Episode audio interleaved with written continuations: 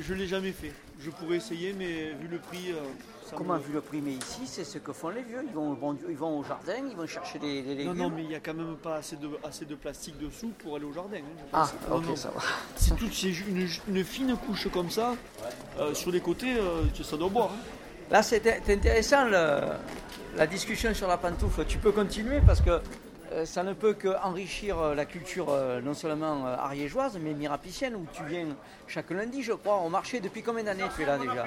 Et mon grand-père avant mon père, et moi ça fait 15 ans, et ben voilà, ça fait euh, peut-être euh, 50 ans, hein, euh, je sais pas. 50 ans de chaussures, deux familles Eh ben, mon, mon- mon- mon arrière-grand-père les fabriquait pendant la guerre. Ensuite, euh, mon grand-père a pris la suite. Euh, mon grand-père a commencé par les fabriquer, puis il les a vendus. Et mon père a pris la suite de mon grand-père. Et, euh, et voilà, et mon, mon fils il veut vendre des chaussures, donc euh, je sais pas, on verra.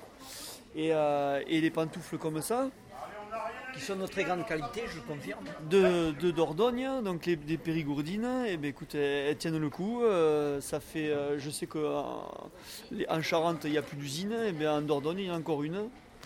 Et, et l'évolution de la chaussure, la qualité de la chaussure, qu'est-ce que tu aurais à en- dire de la chaussure industrielle qui est fabriquée au Pakistan, qui est fabriquée un peu partout Je et sais pas, j'en fais pas, j'en veux pas.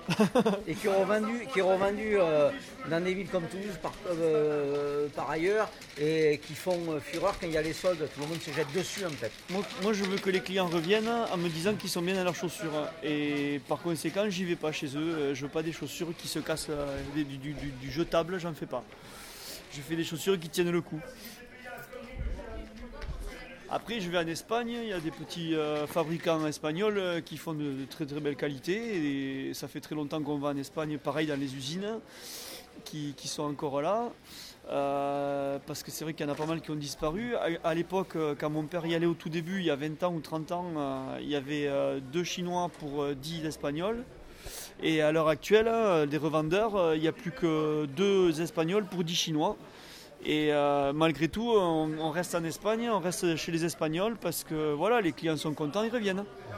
Euh, si on vend du chinois, du jetable, eh ben, je suis pas sûr que je garde ma clientèle. Donc, euh, Là, là, tu fais une analyse de la mondialisation à l'heure actuelle et même, même de l'impact que ça a en Europe.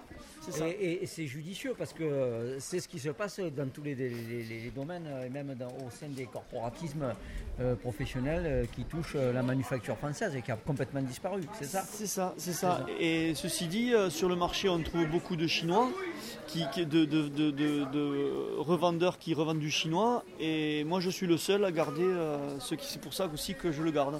Parce que euh, les trois quarts des chaussures qu'on trouve sur le marché, euh, ça vaut rien. Moi, je, je vends des chaussures de qualité. D'accord, elles sont un peu chères, mais On s'y retrouve. sur le On s'y retrouve sur la sur longévité sur la longévité, sur on retrouve. Voilà, ça. Et je peux, je peux en attester puisque je les ai au pied ce matin à Mirepoix, en pleine rue euh, du Maréchal Leclerc.